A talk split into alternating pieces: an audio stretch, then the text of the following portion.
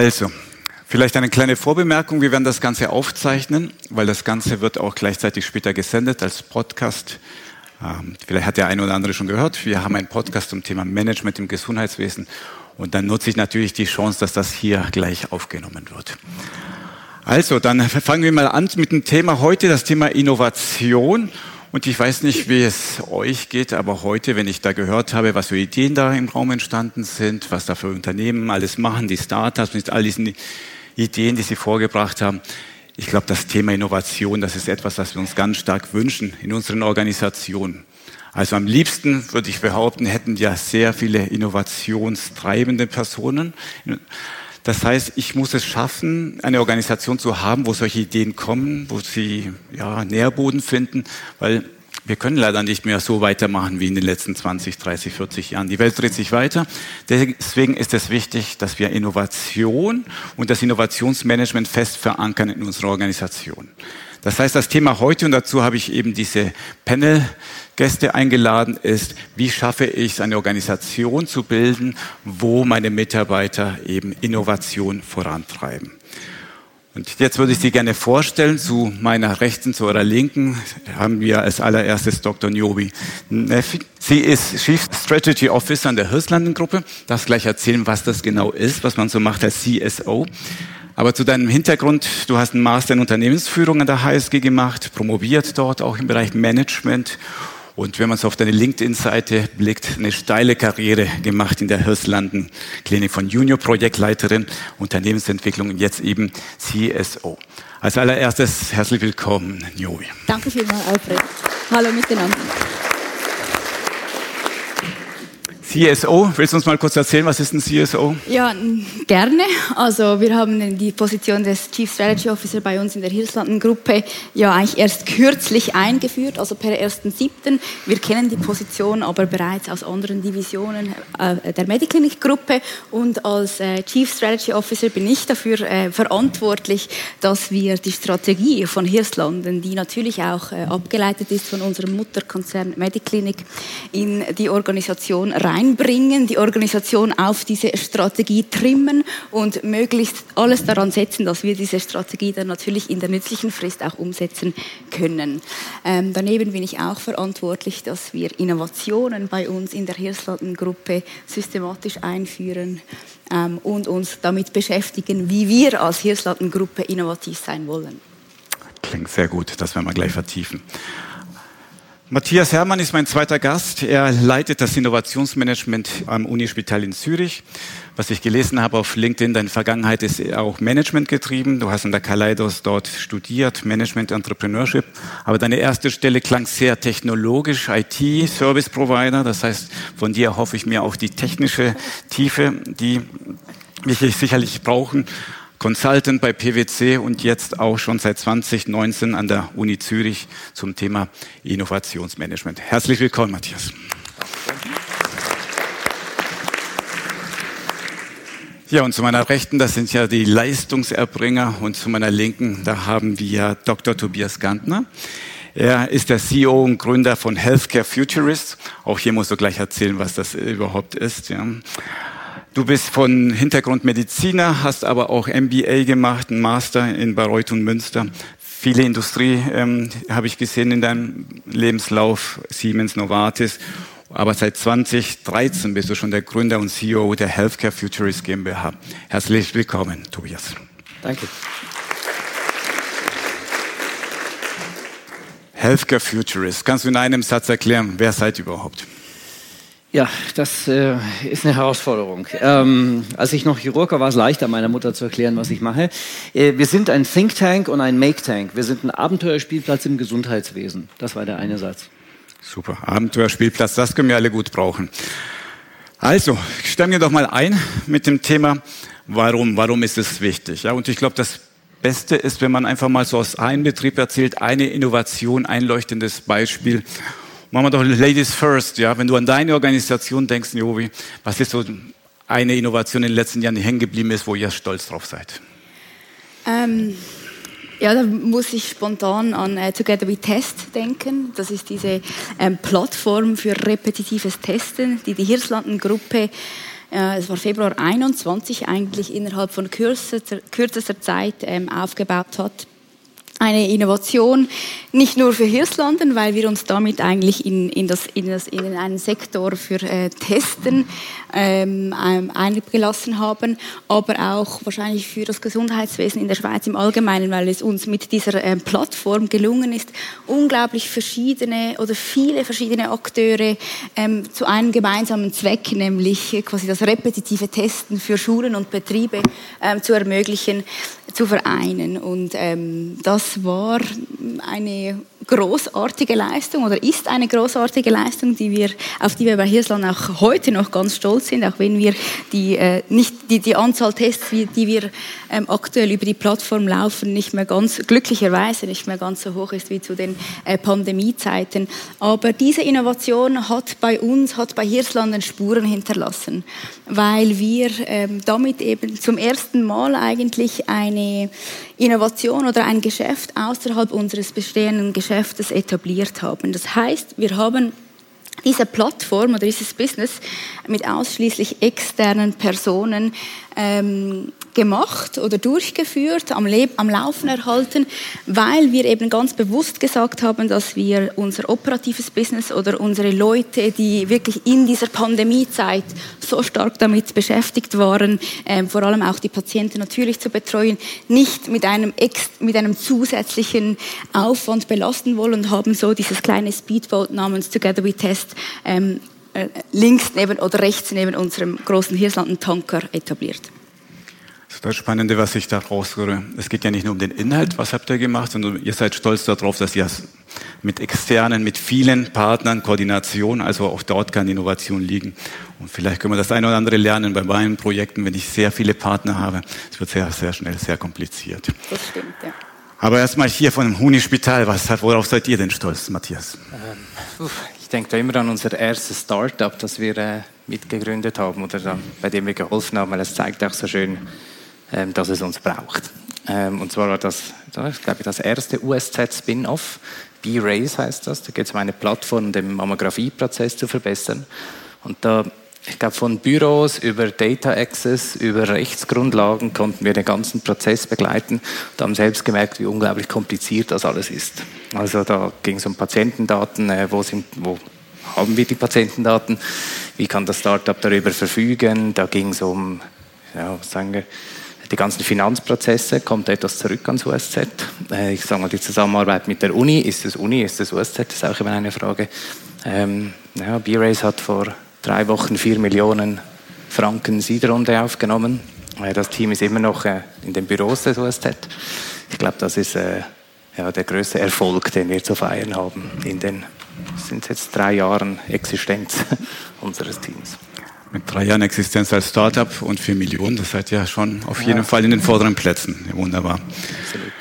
Ja, Tobias, es ist manchmal wie eine Frage nach, welches ist dein Lieblingskind? Ja, du sagtest ja selber Spielplatz ja, du darfst sehr viele Spielzeuge ausprobieren und siehst auch sehr viel da draußen. Jetzt musst du dich aber für eins entscheiden. Ja, also es ist wirklich schwer. Ich werde jetzt nicht über unsere Beteiligung an der Erfindung von 3D-gedruckten Medikamenten sprechen, sondern ich will über die äh, ohne Arztpraxis sprechen. Ähm, denn ich glaube, da kann man am besten auch darstellen, wie Innovation funktioniert. Äh, wir haben die Herausforderung in Deutschland, äh, dass es Regionen gibt, die sind schlechter versorgt als äh, Entwicklungsgebiete in Afrika. Äh, dort brauchen manche Menschen sechs Monate, bis sie einen Augenarzttermin bekommen zum Beispiel. Auch wenn die Kassenärztliche Vereinigung sagt, alles tippitoppi, denn was die tun ist, die ziehen einfach die Kreise halt größer. Also dann anstatt 20 Kilometer hat man halt dann 50 Kilometer. Das kann aber nicht jeder machen, weil nicht jeder über ein Auto verfügt. Und ähm, wir haben dann in Regionen Baden-Württemberg alte Arztpraxen übernommen und haben Pflegekräfte ausgebildet, diese Arztpraxen digital zu führen und Patienten dort zu sehen. Da gab es ganz viele Widerstände dagegen von der Kammer und von der Kassenärztlichen Vereinigung. Und in Sachsen-Anhalt haben wir jetzt mit unserem Maker Mobil, das ist so ein Van, den wir haben, mit dem wir, also unser mobiler Spielplatz, mit dem wir dann auch zu den Leuten fahren, haben wir eine Augenarztpraxis reingebaut und sind einfach mal wie im Mittelalter auf den Kirchplatz gefahren, haben die Tür aufgemacht, bei Facebook geschrieben, so, Augenarzt ist jetzt da. Dann kamen die Leute wirklich so sternförmig zusammen.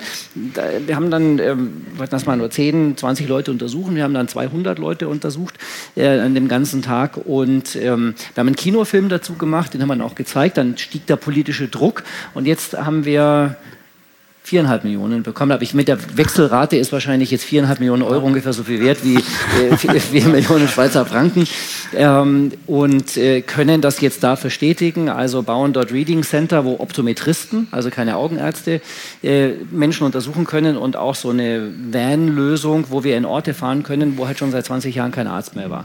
Und äh, darauf bin ich ganz besonders stolz, weil wir wirklich im Versorgungsgeschehen haptisch was tun und nicht nur irgendwie Startup-Streichelzoo machen oder Berliner Healthcare-Hipster, sondern wirklich in der Versorgung ankommen.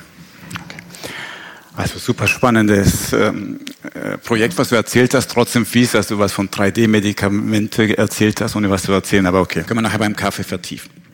Aber Tobias, ich meine, du kennst ja nicht nur das Gesundheitswesen, du hast ja auch breit geguckt, andere Industrien. Und das, was wir hier gehört haben, das ist schön. Ich möchte das aber institutionalisieren. Ich möchte, dass das wirklich nicht durch Zufall passiert, weil jemand aufsteht und sagt, ey, wir könnten doch hier mal ein Testzentrum machen oder wir könnten hier ein Startup machen. Was hast du da draußen gesehen? Wie institutionalisiert man am besten so etwas, deiner Meinung nach? Ja, man braucht Diversität.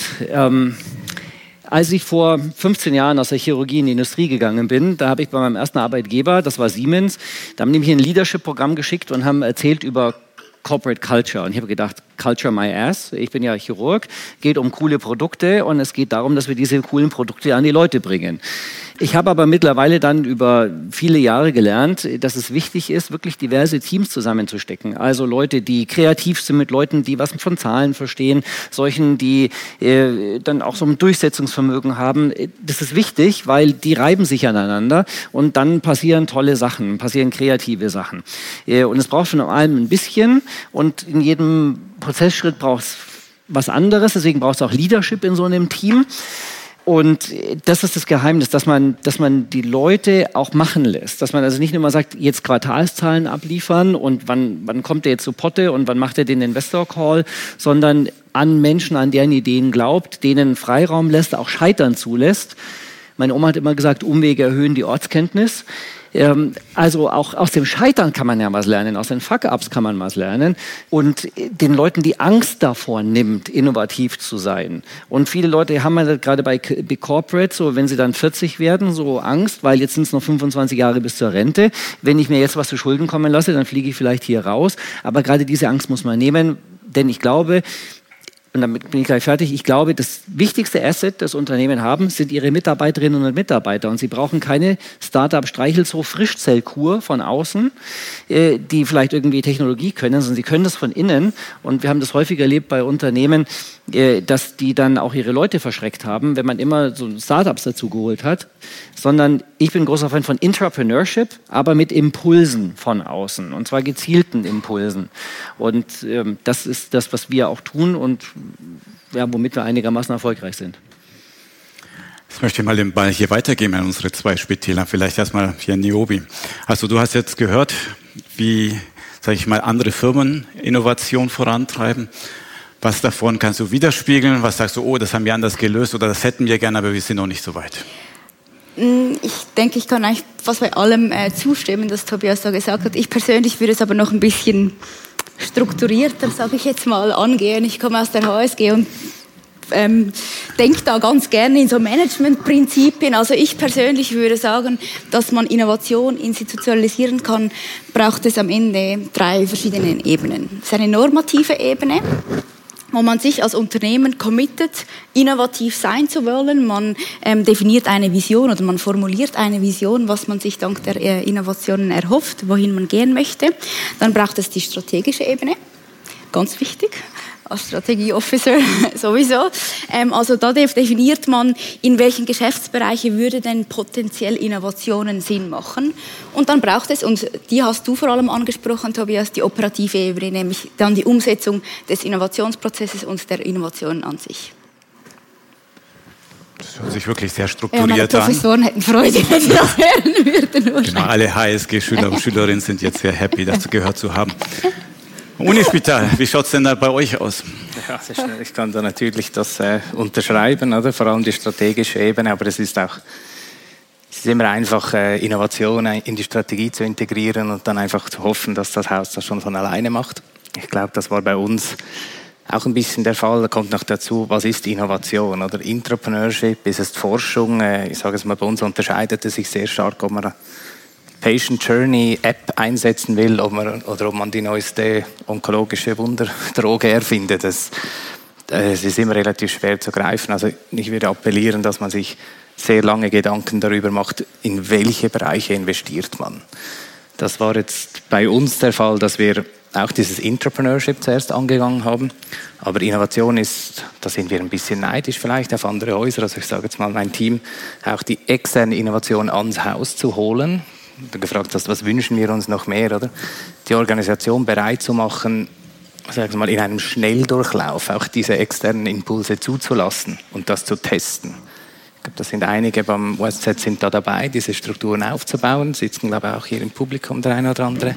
Aber das dauert bei einem so großen Unternehmen ein bisschen. Oder? Deswegen diese strategische Ebene ist enorm, dass, dass, das Haus dahinter steht, das ist absolut nötig. Ich bin gerade froh, dass du das etwas relativiert hast, dieser Schnelldurchlauf, denn ähm, ich persönlich denke, dass es alles andere als schnell geht, geht, diese Innovationskultur in einem so großen Unternehmen, sei es jetzt das USZ oder äh, die Hirslanden-Gruppe, eben von heute auf morgen einzuführen, das ist einfach fast nicht möglich. Also da müssen wir wirklich, aber genau die, die Leute oder die Mitarbeiter empowern, ähm, ihnen diese Fähigkeiten und Freiräume erlassen, aber das ja, dauert einfach Zeit.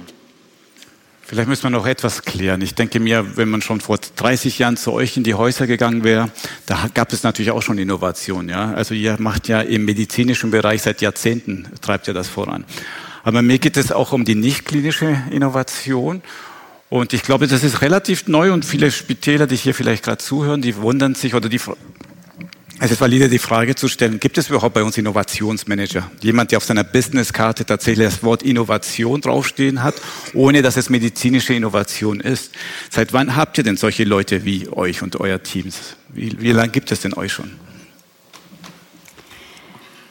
Also mich gibt es 31 Jahre, mein Team.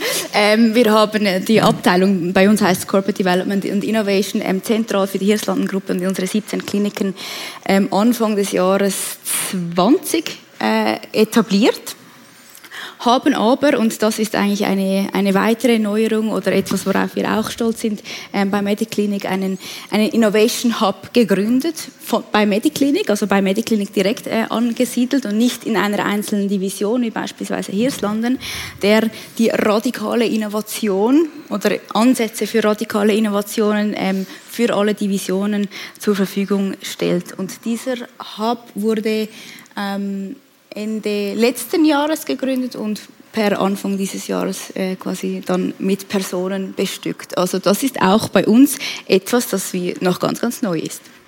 Sehr gut. Wie ist das am Unispital? Ja, ist ein bisschen komplizierter mit der Uni. Oder? Also, als die Uni und das Unispital noch näher zusammen waren, hat, haben die Prozesse haben die Unileute abgedeckt und das gibt es schon ewig. Ich glaube, äh, vor allem in der Forschungszeit oder mit der Digitalisierung hat man gemerkt, dass man ein bisschen mehr Leute braucht und auch, dass es schwer ist, von den Unileuten ins Universitätsspital zu sehen. Es war aber dennoch 42 Kliniken und Institute, die haben das selber gemacht, äh, die Unternehmensentwicklung, die ein Ideenmanagement führt, das ähnlich ist. Die IT ist natürlich schon, war schon immer innovativ in, sage jetzt mal, begrenzten Maßen. Es ist halt trotz allem ein Kantonsspital. Und ähm, ja, jetzt seit drei Jahren versucht man das wirklich zentralisiert und strategisch voranzutreiben. Nichtsdestotrotz gibt es Teams und Gruppen, die Medizininformatik äh, oder auch eigentlich jede Klinik, die, die dem sehr bewusst war, dass man da immer wieder etwas erneuern muss. Oder ich, ich sage immer, die, die medizinische Innovation und die digitale Innovation Früher haben wir die besten medizinischen Eingriffe durchgeführt und das Operative dahinter war, ich sage jetzt mal Verwaltungsapparat. Und heute kann man das einfach nicht mehr so trennen. Also es kann fast nicht sein, dass ich die Top 3 äh, onkologische Betreuung erhalte im, im Haus und danach kriege ich eine CD-ROM mit den Ergebnissen. Das funktioniert einfach nicht mehr. Und ich glaube, diese Diskrepanz versucht man jetzt ein bisschen aufzuholen. Aber ist die Diskrepanz noch da? Kriege ich immer noch eine ja, CD ja. bei euch? Ja, die ist. Äh, ich habe mir vor einem Jahr die Hand gebrochen, war im Unispital, äh, war in der Nacht und ich musste darauf warten, bis der CD-Brenner wieder kühl genug war, damit man die Bilder mitgeben konnte. Musste ich schon schmunzeln. Es funktioniert alles sehr gut, aber dort gibt es natürlich auch ein bisschen aufzuholen. Ja. Wenigstens weißt du, dass dein Team und deine Rolle gut gebraucht wird im Haus. Absolut. Tobias, wenn du das so anhörst, äh, hier wurde teilweise ähm, Innovationsstellen geschaffen, aus dem Nichts zentral aufgehängt. Ist das überhaupt der richtige Weg? Oder was würdest du einer Klinikdirektorin empfehlen, die sagt, ich möchte auch Innovationsmanagement haben? Was soll ich tun, Tobias? Ja, das, wenn ich wüsste. Ähm, wir heißen zwar Futuristen, aber wir können nicht in die Zukunft gucken. Ähm, was ich in großen Organisationen immer sehe, ist, äh, bauen einen Digital Hub auf und manchmal ist er nach einem Jahr wieder abgewickelt, weil da irgendwelche Erwartungen verbunden waren, die die Leute nicht bringen können. Ja, weil die niemand in der Struktur kennen, weil viele Strukturen halt einfach Netzwerkorganisationen sind, wo man halt schon mal viele Jahre gewesen sein muss, weil die Aufgabenstellung des Innovationshubs nicht ganz klar ist, nicht definiert ist ähm, und weil dann irgendwelche Menschen, die auf dem organisatorischen Affenhügel weiter oben sitzen, dann das Hobby haben, diesen Innovationshub abzuschießen. Ähm, das gelingt denen auch häufig und dann ist in der Innovation das verankert, haben wir schon gemacht, hat nicht geklappt. Das wirft die Organisation viele Jahre zurück, weil immer wenn dann wieder jemand kommt und sagt, wir wollen mal, wir wollen mal Innovationen organisational neu aufhängen, dann heißt das, ja, ja, hat nicht funktioniert. Das heißt also, ich glaube, wenn man sowas macht, braucht man eine Strategie dahinter, also eine längerfristige Planung. Äh, man muss Key-Performance-Indikatoren definieren, was erwarten wir von diesem Hub. Ähm, und man muss die Menschen, die im Unternehmen sind, daran beteiligen. Also da darf nicht irgendwie entstehen, ähm, ja, das, da haben die jetzt irgendwie fünf Leute eingekauft und die machen irgendwas ganz Geheimes und einmal in der Weihnachtsfeier erzählen die. Und ähm, ist spannend, wir haben, wir haben mal mit einem großen Pharmaunternehmen gearbeitet und dann hatten, die haben eine Innovationsveranstaltung gemacht, da waren dann die Leute von dem Innovation Hub da, dann waren 30 Hand ausgewählte Leute aus dem Unternehmen da und dann fängt er an, geht auf die Bühne, war alles super, Hipster Space mit Sofas, war, war richtig mega. Er geht auf die Bühne und sagt, naja, das sind ja die Leute aus dem Innovationshub, das sind die mit den Dinosauriern am Fenster. Und ich habe mir gedacht, meine Güte, hätte er doch besser die Klappe gehalten, weil wenn schon der Chef mit dem Innovationshub assoziiert, dass das die mit den Dinosauriern am Fenster sind und nicht sagt, das sind die Typen, die uns in den nächsten fünf Jahren 20 Millionen bringen, bringen, sondern das sind die mit den Dinosauriern am Fenster, hat das, glaube ich, selber nicht richtig verstanden, was er vom Innovationshub haben will. Das heißt, wenn man das macht, muss man dahinter stehen, man muss es durchziehen, auch gegen Neinsager und gegen Zweifler und dergleichen. Ich bekomme Lust, so einen Innovationshub zu haben. Ja, nehmen wir an, ähm, ich möchte es wirklich haben. Was brauchst du von mir? Ja, wie viel Geld, wie viele Ressourcen, welche Personen, ja, wie viel Zeit? Ja die, die, brauchen eine Aufgabe, die Leute. Also es geht nicht nur darum, mach Innovation, ich hole mir fünf Leute von Unternehmensberatungen, von der Studienstiftung des Deutschen Volkes und, und, und, äh, sondern da geht es um Lust, was zu machen. Da geht es um Lust zu spielen. Also wenn, wenn ich zum Beispiel Bewerbungsgespräche mit Leuten führe, lege ich denen manchmal 100 Legosteine hin und sage, jetzt bauen Sie mal was, bauen Sie mal was Innovatives erzählen Sie mal, was ist denn das? Und, und guck denen zu, weil Lego bauen kann ja jeder. Ja, singen kann nicht jeder und malen kann auch nicht jeder, aber Lego bauen kann jeder. Und dann geht es darum, so diesen, diese Kreativität dann auch zu haben und auch mal wirklich äh, jemanden intellektuell gegen Schienbein zu treten. Ich, ich glaube, das braucht's, äh, die, diese, diese ähm, Herausforderung anzunehmen, weil Innovation ist nicht A macht B, B macht C, C macht D, sondern Innovation ist wirklich crazy zum Teil. Äh, wie uns die Leute angeschaut haben, 3D-gedruckte Medikamente, wer braucht sowas? Ja, das sagt nur jemand aus einer Krankenkasse, der dann sagt, warum, wir haben es doch schon super generisch und unsere Medikamente kosten nichts. Dass man aber dann zum Beispiel 15 Medikamente oder Substanzen in zwei Pillen zusammendrucken kann, die Leute noch zwei Pillen nehmen müssen, anstatt 15 Pillen und das dem Patienten hilft, das haben die gar nicht verstanden. Oder dass man da coole andere Sachen damit machen kann. Und das ist, glaube ich, Innovation. Dinge, die wir, nachdem wir sie haben, uns gar nicht mehr wegdenken können. Und äh, dazu, äh, das kann man aber nicht erzwingen. Das, da kann man nur Möglichkeitsräume schaffen, Spielräume schaffen, in denen das stattfindet.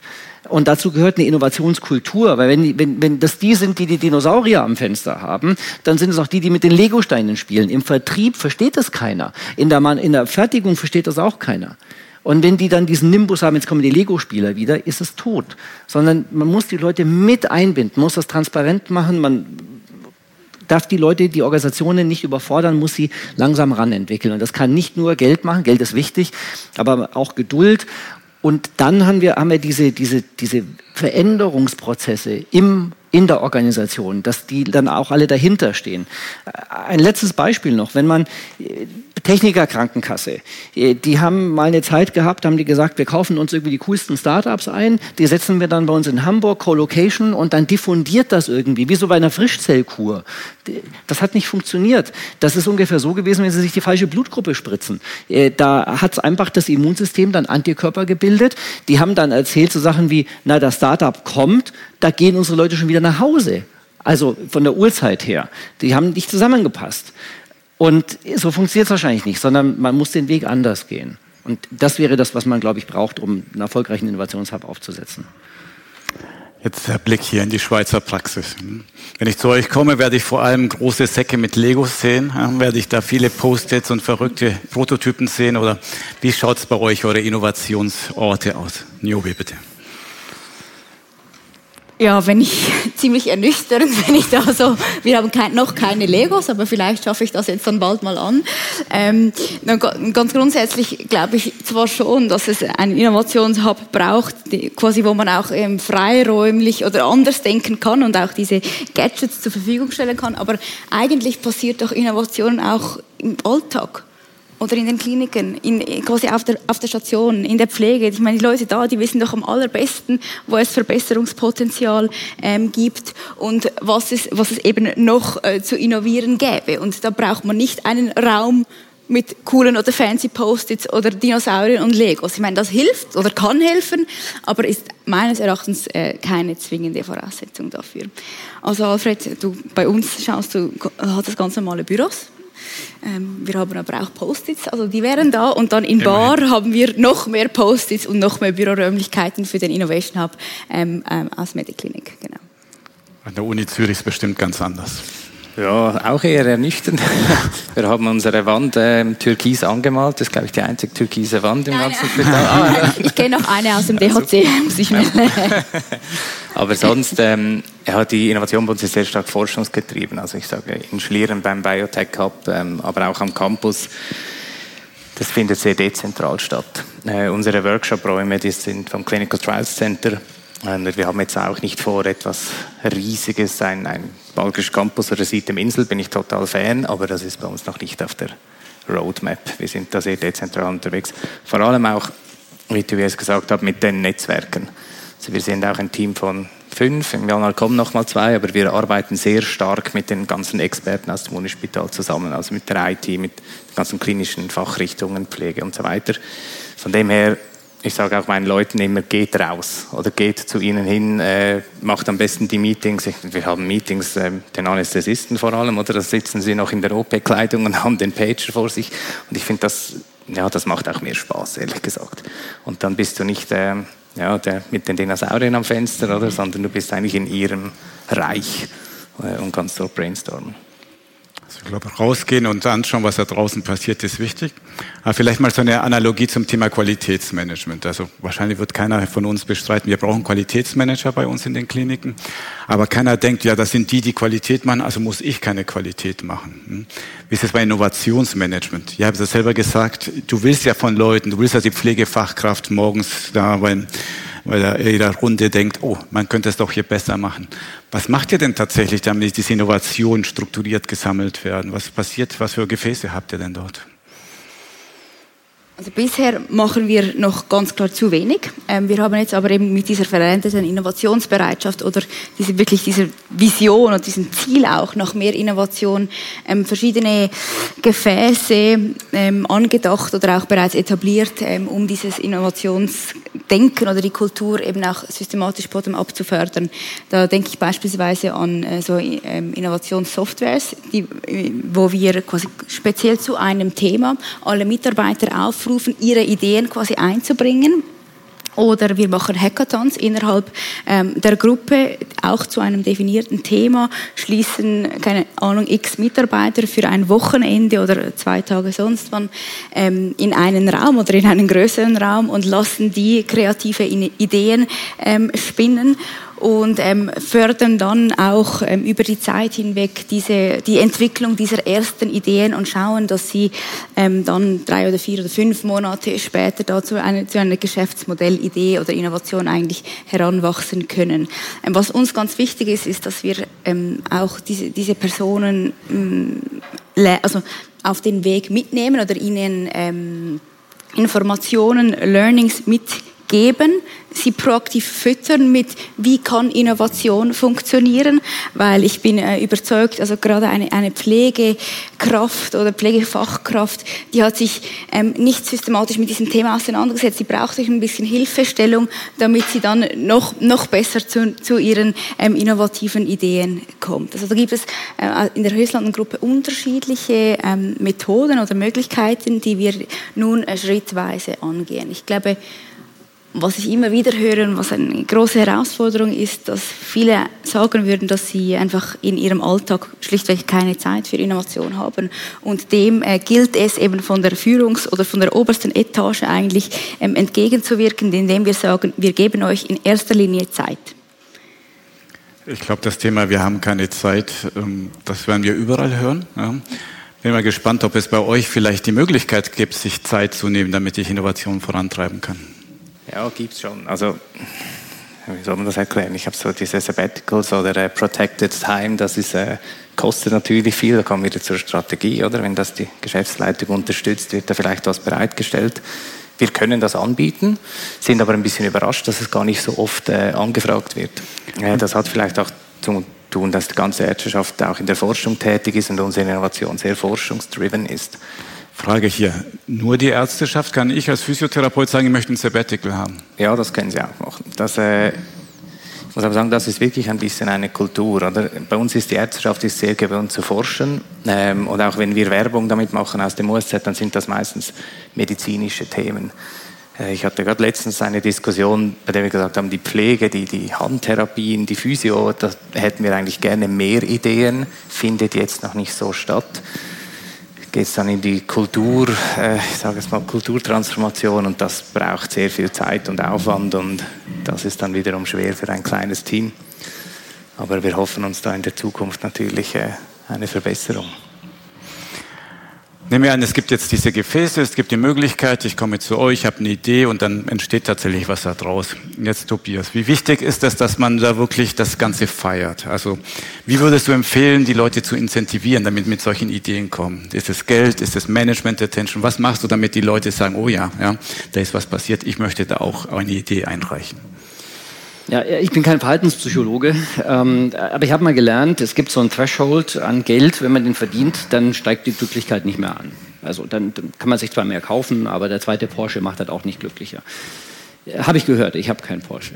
Ähm, das heißt, äh, Geld ist es, glaube ich, nicht, sondern es ist Purpose. Also es ist dieses, es passiert hier was. Ja, ich kann hier in der Versorgung was verändern. Und wir haben das erlebt eben mit den ohne Arztpraxen, ähm, dass da Leute mitgemacht haben, die gesehen haben, oh wow, da passiert was und ich habe meinen Anteil daran. Und das ist ja das Schöne, also diese Verbindung aus Handeln und Haften ist das Negative aus Handeln und es passiert was. Ja, ich bin nicht nur irgendein Rädchen im System, das in diesen Kummerkasten einen Zettel reinwirft und dann wird irgendwie ausgelost und dann kriege ich halt einen Amazon-Gutschein für 100 Schweizer Franken oder sowas. Aber ansonsten passiert nichts, sondern äh, ich bin äh, diese Herausforderung und die Lösung der Herausforderung ist wie mein Kind, das ich begleiten kann. Und das, das ist das Schöne. Also die, ich möchte die Menschen mitnehmen und verantwortlich machen und das damit dann auch in die Kultur einbauen. Also nicht, ich habe hier eine Herausforderung und dann sage ich, ja, da braucht man eine App und dann soll irgendwer die App programmieren und fertig, sondern nein, ich begleite das. Ich, äh, ich entwickle diesen Prozess mit und ich lerne dann auch, wie funktioniert eigentlich agile Software Development. Weil das kann ja auch am Arzt nicht schaden, mal so einen Prozess mitgemacht zu haben. Weil dann schimpfen die nicht immer über die OP-Software, sondern sagen dann, weil sie es gelernt haben, die OP-Software müsste eigentlich das und das und das können und können wir das nicht in der nächsten nächsten Version mit einbauen. Und dann haben wir eben diesen, diese kulturelle Veränderung.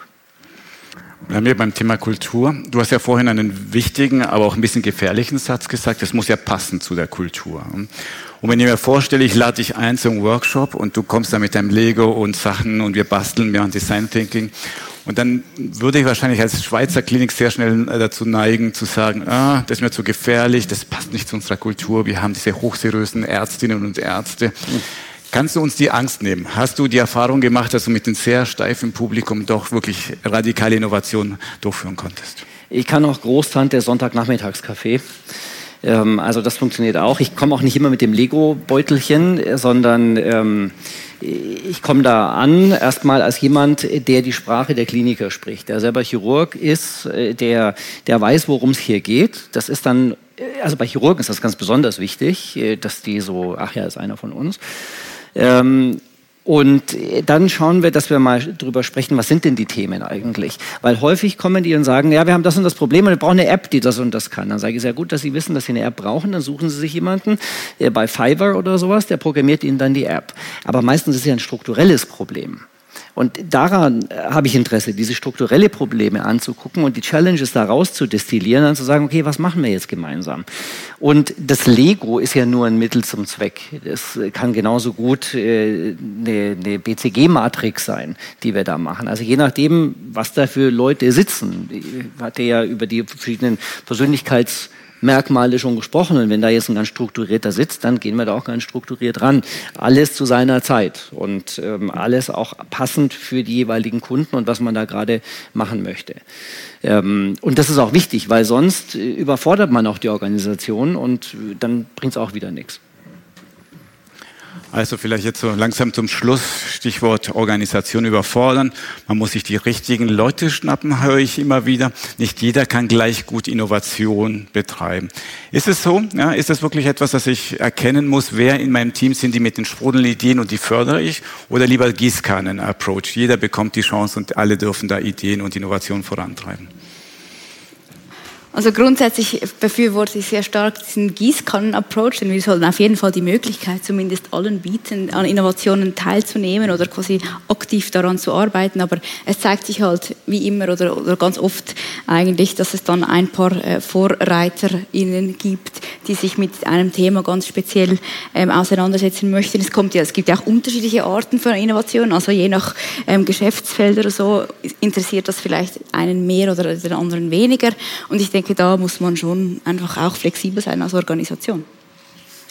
Ja, das ist bei uns auch mit dem äh, Gießkannenprinzip, aber man sieht halt auch verschiedene Themen erfahren, gerade äh, an der starken Innovationslast. Zum Beispiel die Radiologie, die jetzt mit der künstlichen Intelligenz den Aufschwung erlebt, dann hat man natürlich, sage jetzt mal, mehr junge Ärzte, Ärztinnen dort, die sich schon im Studium damit befassen und so schwingt das an. Also die die Physiotherapie zum Beispiel im Gegensatz zu, zu der Radiologie hat jetzt in den letzten Jahren nicht so eine extreme ähm, ja, Innovationsflut erhalten.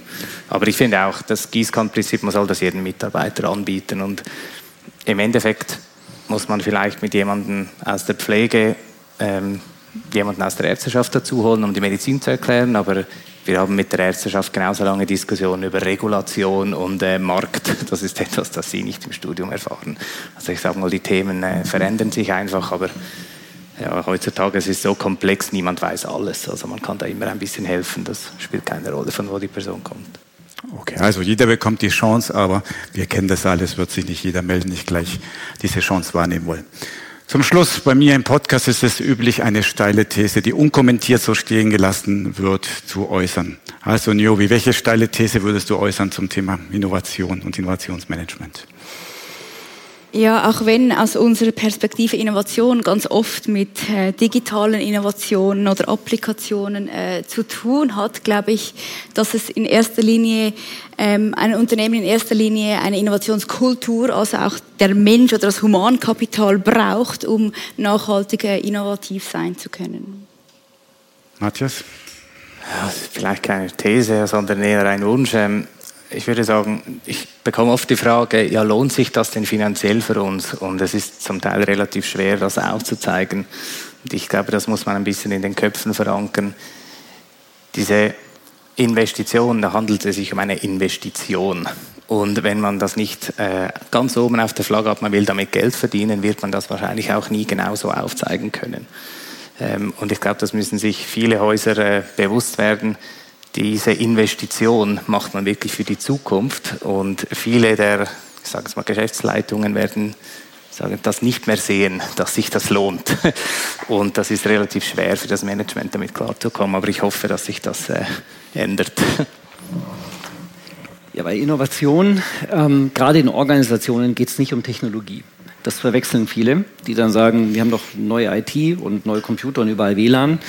Ähm, es geht darum, die Menschen mitzunehmen, weil die Technologie führt zu Prozessveränderungen, zu Rollenveränderungen. Wir sehen Veränderungen bei den Ärzten, wir sehen Veränderungen bei den Physiotherapeuten, wir sehen Veränderungen bei den Patienten, die mit Vorbildung durch Dr. Google zu, in die Klinik kommen, die andere Ansprüche immer mehr haben werden, die am globalen Markt der Medizin teilnehmen, die mit irgendwelchen Tests den Arzt konfrontieren, von denen der vielleicht noch nie was gehört hat, der muss aber dazu Stellung beziehen. Und deswegen ist meine These, die Technologie demokratisiert gerade die Gesundheit. Und die Ärztinnen und Ärzte und alle, die Gesundheit anbieten, müssen da mitgehen und können nicht weiter in ihrem Elfenbeinturm bleiben. Es geht nicht um Technologie, sondern es geht darum, die Menschen mitzunehmen. Wunderbar. Also herzlichen Dank euch drei für diese super spannende Diskussion.